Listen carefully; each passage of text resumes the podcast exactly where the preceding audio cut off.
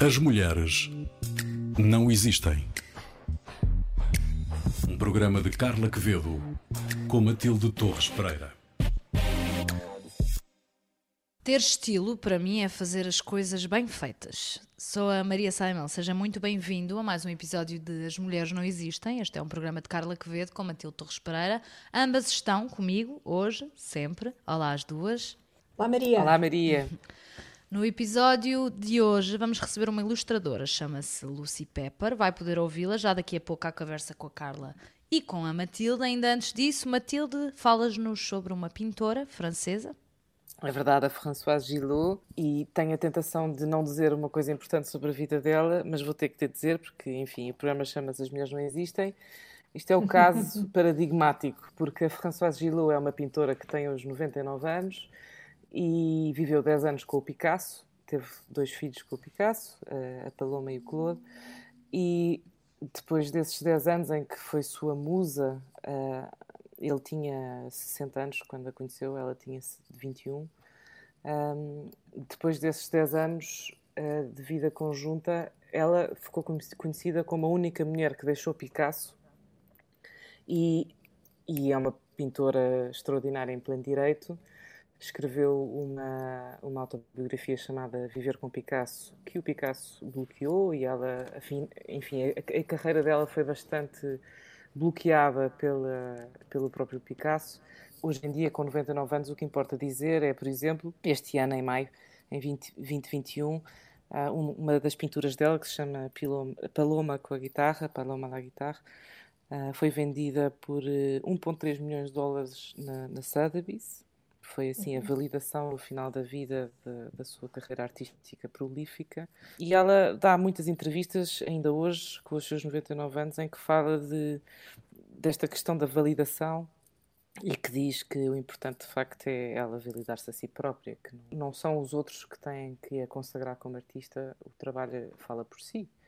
Uh, além do Picasso, foi casada mais duas vezes, foi casada com o Luc Simon, foi casada com o Jonas Salk, teve uma carreira longa, mas que de facto foi só reconhecida eh, mais no final da vida.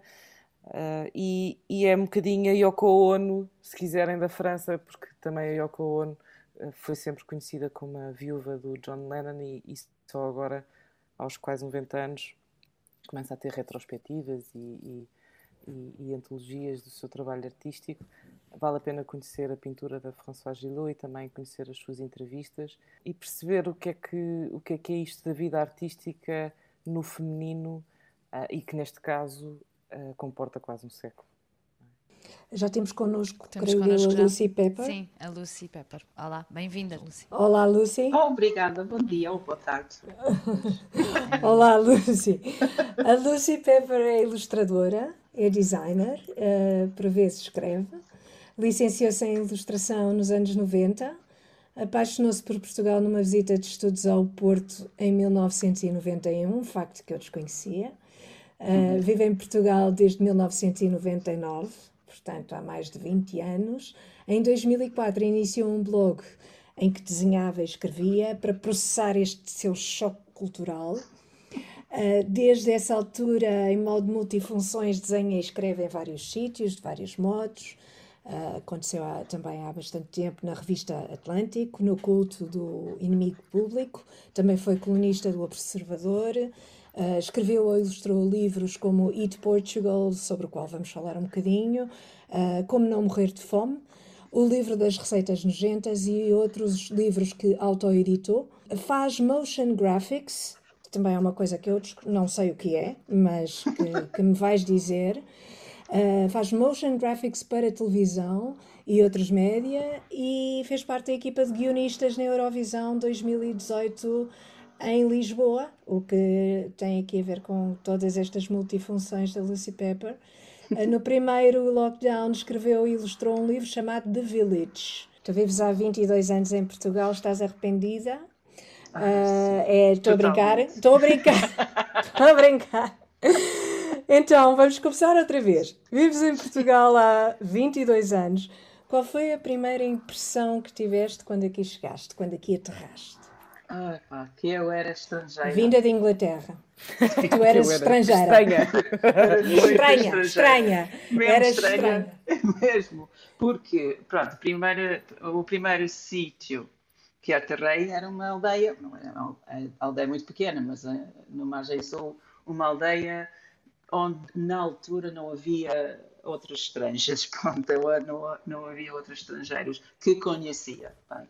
E nos primeiros cinco anos, quatro, cinco anos ah, que estava lá, não, tive mesmo a, a aprender a língua rapidamente porque não, não havia ninguém para, para falar inglês ou qualquer outra língua e senti-me muito, muito estrangeira, muito um, pronto, um peixe fora d'água. Não percebia muita coisa, achei tudo estranho, um, mas lindo, ainda assim. Tudo lindo. Adorei. Tudo lindo e- Ah, não, e tudo esquisito. lindo não, sabes perfeitamente que não achava A paisagem, a paisagem. isso. Tempo, tempo A paisagem. Um clima, um clima. O sol, uma luz, uma luz. O clima para mim não, não, não diz muito. Eu- pode, ser, pode estar a chover, pode estar, pode estar sol, whatever. Foram os, os costumes e a comida, as atitudes um, que eram muito estranhos para mim na altura e, e- e choquei-me co- contra eles um bocadinho no início. Por isso comecei a fazer o blog para desabafar em, em anónimo também. É um blog E anónimo. também para gozar. E achas que há problemas de adaptação dos estrangeiros a Portugal? Ah, disseste que não havia estrangeiros naquela zona, ah, naquela vilória. né? Muito depende, muito depende. Nos sítios onde há muitos estrangeiros, há uma maneira de acolher, acolher os, eh, eh, os estrangeiros. Onde já há um hábito, não é? isso já, tem- já estão habituados, já são fartos, mas já estão Exato. habituados. Já são muitos. Um, onde não há ninguém, é, eu fui tratada como é aquela inglesa, eh, pronto, o tempo todo. E, e- e tinham medo de mim. Muitas, muitas das velhotas tinham medo de mim. Eu tentei mesmo falar português bem, mas se enganei uma palavra, elas deixaram de me perceber. Decidiram, ai não, esta gaja é maluca, não vamos, não vamos ouvir o que é que ela tem para dizer. Era, pá, era muito estranho. Um, e pronto, a mínima adaptação- coisa. a mínima, assim. Mesmo pode ser o, o, o género de uma palavra. É o quê? Assim, para dizer o internet ou qualquer coisa. choque. Choque. Ah. Estavam mesmo a pedir, estavam mesmo a pedir um desenho, não é? Como é evidente. Como é que conquistaste? Como é que conquistaste as velhotas? Não, há, há- há- houve umas que nunca conquistei. Nunca mesmo. conseguiste. Não, mas pronto, eu tive que ah, ah, ah, adotar maneiras um bocadinho mais, ah, mais leves, mais, porque sou uma pessoa muito, eu falo muito alto, dou muitas gargalhadas alto, pronto, e as pessoas na aldeia não, não apreciavam muito isso. Hum. Ah, mas pronto, eu ah, baixei um bocadinho ah, o volume e aprendi as, as maneiras de- dos bons costumes a, a cham- chamar uma pessoa, uma pessoa a senhora em vez de você. Ou, para mim era muito difícil. Claro. Vinda de inglês, não há isso, há só you, ponto. Uhum. Um, pronto, e esse foi, foi ah, um, um- truque para aprender rapidamente. Lucy, e viver em Portugal provocou muitas mudanças em ti ou continuas tão inglesa como Ah, não, sou, eu acho que sou muito diferente. Há, há, há, há- há duas partes, ou muitas partes disso, mas há uma parte é a língua, porque eh, pronto, diariamente falo as duas línguas. Ahm, e em inglês sou uma pessoa, e em português sou outra pessoa. Sou, sou bastante menos eh, confiante, sou um bocadinho mais eh, sossegada. Ah, em inglês sou muito pior. Ahm, e És mais também há- portuguesa, és mais portuguesa em portuguguês. Sim, sim. És mais, és mais livre em inglês? Sim, sou mais parva em inglês também. Mas não é Que bom, mais silly. És mais Sim, silly. muito, sim, exato. Mais silly. Silly é, é- é uma palavra melhor por isso. Mas há outra cena que ah, muitos. Os ingleses têm uma coisa. É, é essa coisa de ser inglês. Ganhamos a lotaria porque nascemos inglês ou britânico. Pronto, porque ahm, só percebes isso depois de sair e, e- ficar fora de um tempo. E há, há britânicos que não concordam comigo com isso, mas eles não percebem porque nunca saíram do país. intelectualmente sabemos que somos iguais ao, ao, mundo todo. Pronto, as pessoas, todas, as nações, todos. Pronto. Somos diferentes, mas somos iguais. Somos, não, há nem, ninguém superior ao outro. Mas é, uh, subliminalmente, em, na Inglaterra especialmente, uh, há, uma, há uma sensação que somos a raiz de tudo. Não é necessariamente uhum. superior, superior, mas é somos a raiz de tudo. Inventamos tudo, descobrimos tudo, uh, mandamos em tudo, porque, pronto, na minha geração, não sei como é hoje, hoje em dia nas escolas e tudo, mas quando era miúda, não se falava, quando, na escola, só falamos da nossa história. E quando era a história dos outros, outros, uh, outros sítios, era de dos, uh, dos aztecas ou uh, dos alemães na guerra. Pronto, não era. Não era éramos o, o, o centro. É, éramos mesmo. Eram os egípcios, os egípcios, os romanos, mas os ingleses. Praticamente. Sim, sim. E nós os é ingleses é e o Império. Exatamente. E, e, e, sabemos perfeitamente que não somos, uh, não somos maiores ou diferentes ou nada, mas isso no telejornal pode dizer que a taxa de divórcio em Portugal tem aumentado. Pronto, sempre temos essa coisa de é a taxa portuguesa. É o, a notícia é deste país, é de Portugal. Uhum. Na Inglaterra não se ouve isso. A notícia é que a taxa de divórcio aumentou. Pronto, não há menção que nós somos, nós, não é só, só nós, é o mundo inteiro porque somos o mundo inteiro. Exatamente. E essas coisas, há uma, uma eu, eu vivia lá, de, uh, pronto, a minha, eu saí daí de, com 29 anos. Quando tens isso durante quase 30 anos, é, é um choque quando percebes que. Percebes afinal pronto, que há muita sempre, gente mas, no mundo. Mas mesmo no fundo da, minha alma, eu ainda não acreditei. É estranho, é muito estranho. Essa é a maior mudança. Sim, eu tive, tive uma experiência parecida, um contacto com um povo que também pensa assim, que são os gregos.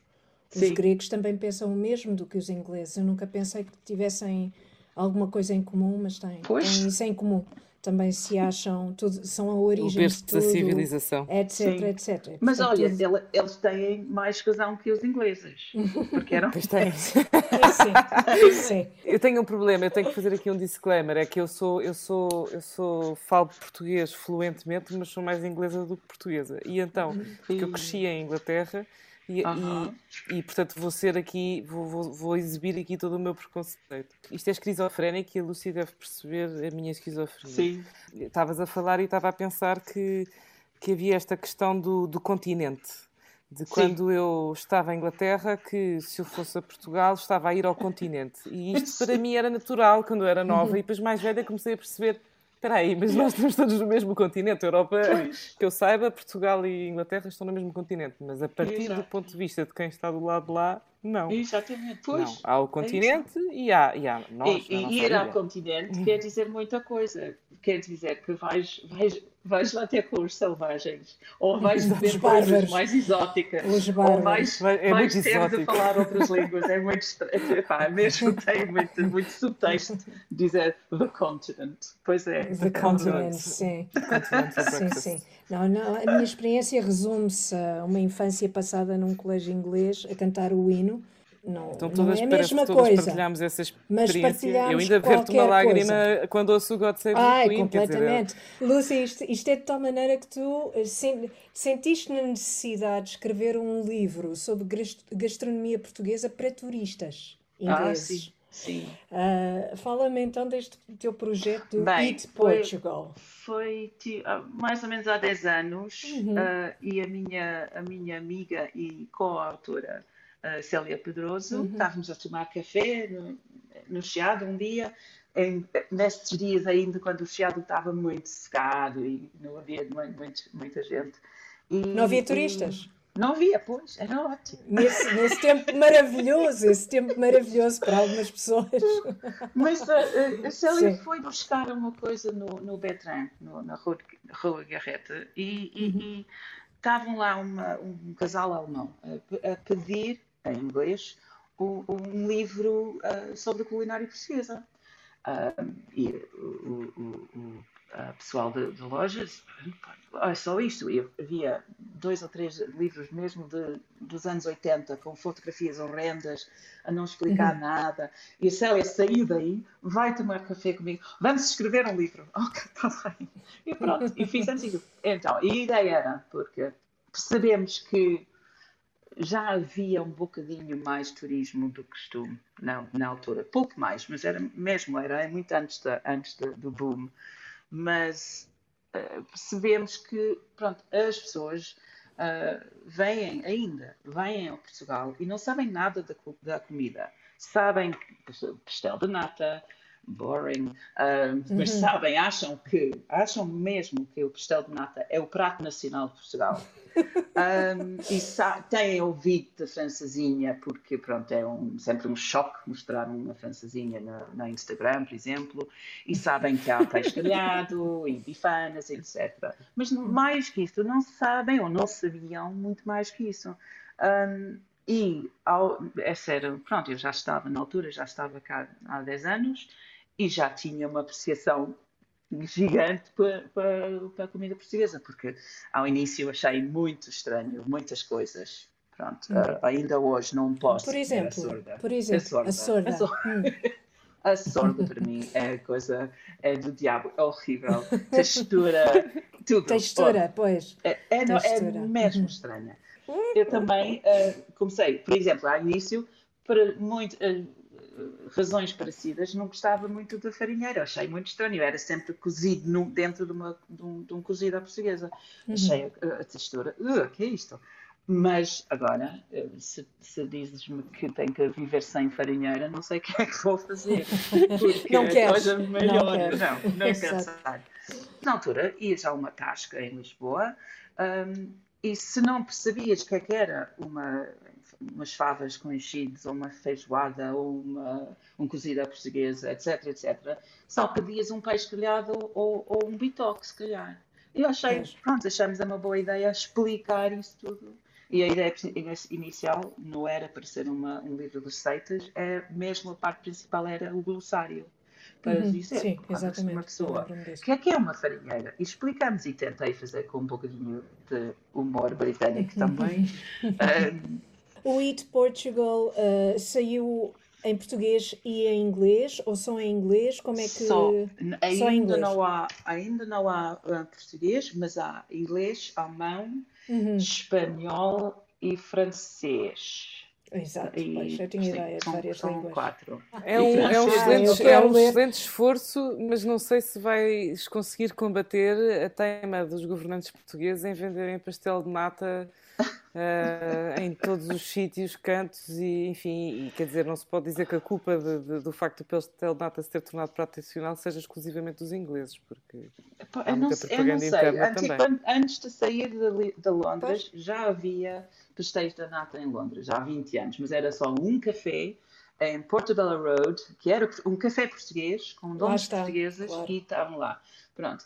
Também há, era outra razão, que não pagou durante muito tempo, que o custard tart inglês, que uhum. não tem nada a ver com o pastel. Nada a ver. Nada, Mas eh, pronto, os ingleses dizem, ai, uhum. your custard tarts in Portugal.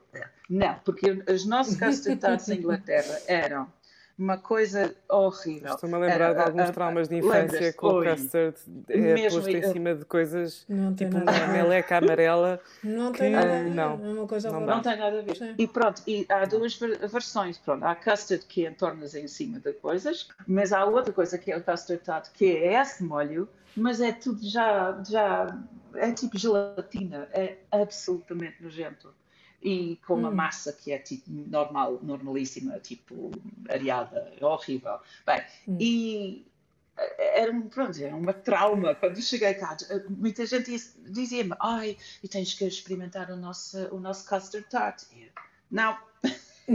durante pelo menos três anos eu nem, nem experimentei um pastel da nata de Belém. Mas depois, era só mas depois, o que é que achaste? Eu, comi uh, o, uh, o, primeiro uh, e nunca mais Belém, e nunca mais deixaste.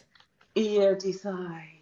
É pronto, é aconteceu a mesma coisa com, com percebes mesmo. Mudando aqui um bocadinho, um bocadinho de, de, gastronomia para os teus desenhos, os desenhos que eu, que eu mais gosto, uh, que são os tipos de pessoas, uh, que são caricaturas, quase caricaturas de portugueses, não é?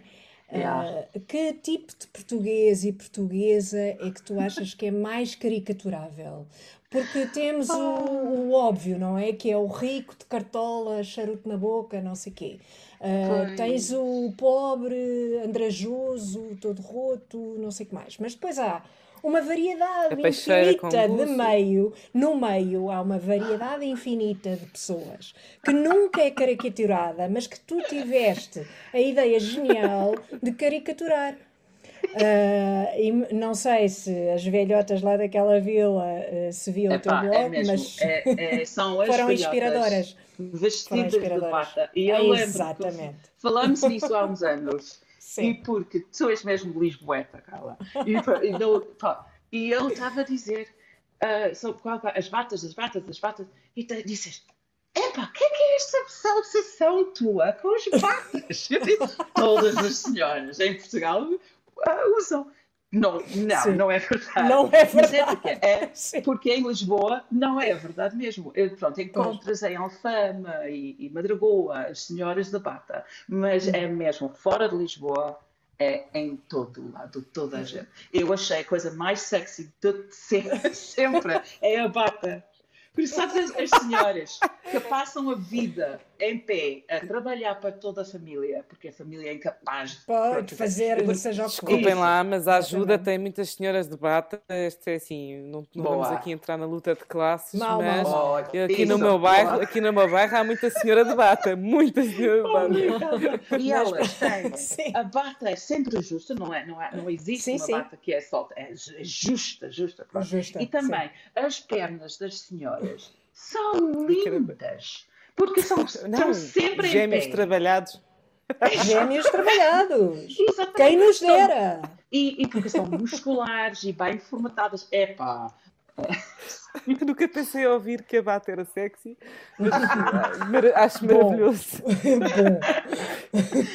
Há batas menos sexy, aquelas batas.